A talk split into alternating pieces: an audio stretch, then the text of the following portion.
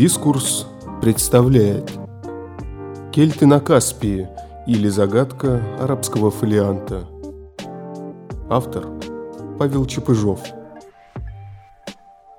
Поиск. Жизнь букиниста – это поиск. Поиск интересных, редких книг. Иногда в неожиданных местах, иногда с эмоциями, которые можно сравнить с чувствами кладоискателя. Так было в Тбилиси. Последние 200 лет Тбилиси оставался культурным центром Кавказа и Закавказья. В дореволюционные времена именно здесь жил императорский наместник. Позже Грузинская ССР была одной из самых преуспевающих республик Союза. Все это способствовало развитию книжной культуры. Состоятельные и интеллигентные семьи собирали библиотеки, преимущественно на русском языке. 1990-е годы ситуация резко изменилась. Грузия превратилась в одну из беднейших стран региона, а русские книги прошлых эпох, напоминавшие о былом благополучии, стали распродаваться. В 2010-е годы, о которых ведется наше повествование, в столице Грузии книги можно найти в совершенно неожиданных местах, вроде того, куда меня привел знакомый букинист Р. «Можно покопаться в старых книжках», – сказал он. И мы пошли в исторический центр города, где его знакомый недавно купил дом. Сухой мост – знаменитый блошиный рынок Тбилиси, где всегда можно покопаться в книжных развалах. Старые книги – очень расплывчатое понятие. Сюда можно отнести и Библию Гутенберга, и разрозненные номера журнала «Новый мир» 1970-х годов – Новый хозяин не питал никаких чувств к книгам, как таковым, и рассматривал их исключительно как обузу. Подвал, сырой и грязный, был полон книг. Все было определено в макулатуру, но хозяин решил узнать, нет ли среди книг чего-то ценного, и позвонил Р. Книги сюда попали относительно недавно, иначе бы плесень и естественные процессы уже взяли бы свое. Они стояли как попало на ветких полках. Оказалось, что многие из них даже не разрезаны. Значит, все последние десятилетия они так и не нашли своего читателя. И вот теперь мы с Эр были для них последним шансом обрести дом. Работы было часа на полтора-два. В подобных ситуациях необходимо работать быстро, но аккуратно, ничего не пропуская – ведь ты единственная надежда этих книг на спасение, и ты же судишь, достойны ли они продолжить свою жизнь. Большая часть находящегося в подвале оказалась простыми букинистическими изданиями советского времени. Также мы увидели много отдельных номеров газет и журналов. Если и попадались книги, изданные до 1917 года, то, как правило, рядовая художественная литература – издание классиков в плохом состоянии или в неудовлетворительной комплектности. Закрывая эти книги, я знал, что последним читаю выходные данные на их титульных листах. Такова реальность современной книжности, что далеко не все антикварные издания представляют интерес для коллекционеров, специалистов и прочих читателей. Если говорить прямо, книг на свете напечатано больше, чем существует желающих их приобрести – Порой дело даже не в цене, а в том, что текст перепечатывался сотни раз, и нет никакого смысла покупать его в издании 1919 года. Характерный пример. Отдельные тома сочинений русских классиков вроде Пушкина и Островского. Однако далеко не все старые книги подпадают под эту категорию. Существуют редкости, ценные и важные издания разных эпох, ради которых мы и спустились в этот подвал – Стоя в клубах пыли, я осторожно продолжал анализ ассортимента в надежде наткнуться на книжку, ждущую спасения. Большинство просмотренных изданий были на русском. Вдруг мелькнул старый кожаный переплет, который я сразу определил как русский переплет первой трети XIX века. Открыв книжку, я потратил некоторое время на поиск титульного листа. Издание было на арабском, и титульный лист нашелся в конце книги. На нем была дата, но в той же графике, что и вся книга. Я смутно припомнил, что магометяне XIX века писали год по хиджре, а не от сотворения мира или от Рождества Христова. Тем не менее, сразу разобрать дату я не смог.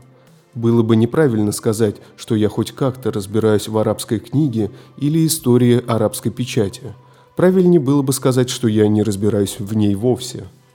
Однако вместо того, чтобы положить книгу обратно, я решил забрать ее с собой, потому что меня привлек переплет, который по-прежнему казался мне вполне русским. Глаз букиниста обращает внимание на такие вещи, которые недоступны обычному читателю.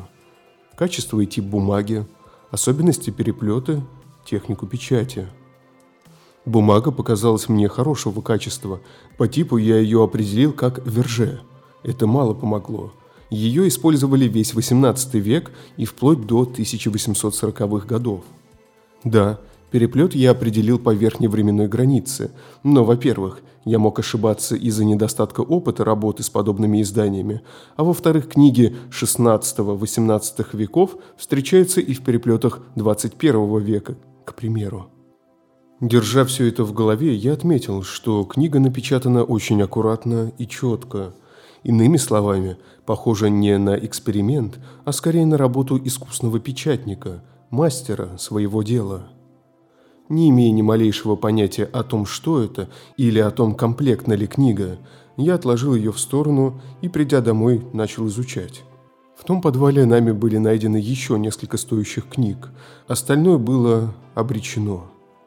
Арабский томик остался в живых, мне предстояло разгадать его загадку. Я написал из Тбилиси в Ханой, Вьетнам, где живет моя подруга, которая в совершенстве знает арабский и, возможно, самый видный специалист Вьетнама в области арабской литературы и культуры. Ксюша сразу сказала, что книжка написана не на арабском, а на одном из языков, использующих арабскую графику, как вариант письменности – на непросвещенный взгляд это выглядело одинаково, но на деле отличается друг от друга как сербский от русского. Однако таланта Ксении оказалось достаточно, чтобы дешифровать титульный лист даже на этом пока еще загадочном языке. Титульный лист гласил «Святой Евангелие» или «Новый Завет Иисуса Христа», напечатанное в Астрахани Иоанном Митчеллом в 1818 году Иисуса Христа. В этот момент стало понятно, что часы в сыром подвале, укротившие мне жизнь на несколько месяцев, проведены не зря. Вскоре нам удалось разобраться, кто такой Иоанн Митчелл и что он делал в Астрахани в 1818 году, а также почему Евангелие напечатано в арабской графике. Во время правления Александра I в России наступила небывалая доселе религиозная дозволенность. В 1812 году в Санкт-Петербурге было образовано Российское библейское общество, целью которого стало распространение священного писания среди народностей Российской империи. Важно, что общество было христианским, но всеконфессиональным, то есть не делало различий между католиками, протестантами и православными. Десятилетием ранее в Шотландии было основано Эдинбургское библейское общество – Именно это общество первым решило обратить внимание на проповедь христианства среди мусульман. Ближайшие к Шотландии мусульмане находились в России, на Кавказе и берегах Каспийского моря. Договорившись с либеральным российским правительством с помощью российского общества, шотландцы основали духовную миссию в Астрахане в 1815 году. С собой они привезли типографию с арабскими шрифтами – Изучив местный язык, Иоанн Джон Митчелл напечатал несколько книг на татарском, нагайском языке. Они были распространены среди местного населения и, подошедшим до нас данным, сильно обеспокоили местных мул. История сохранила имена людей, трудившихся над этой книгой. Помимо Джона Митчелла, это Джеймс Пэдди, а также преподобный Джон Диксон, который был ответственен за переводы текстов на местный язык. Миссию закрыли в 1826 году, когда наступило время Николая I. Однако в короткий период с 1813 по 1826 год подобные Митчеллу миссионеры работали в различных городах Сибири, Южной России и Урала, переводя Евангелие на местные языки. Среди них эстонец Ян Тиденберг, датчанин Отто Фохгамер, ассириец Яков Деляхов члены шотландского библейского общества конца XIX века. Когда занимаешься поиском старых книг, возникает возможность смотреть на историю сквозь такие находки. Ты копаешься в пыльном подвале в Тбилиси в 2016 году и вдруг переносишься на 198 лет назад в знойную Астрахань, где отважные шотландцы проповедуют то, во что верят. И одновременно способствуют развитию нагайской культуры. Ведь именно Митчелл, Пэдди и Диксон предложили первый вариант нагайской письменности.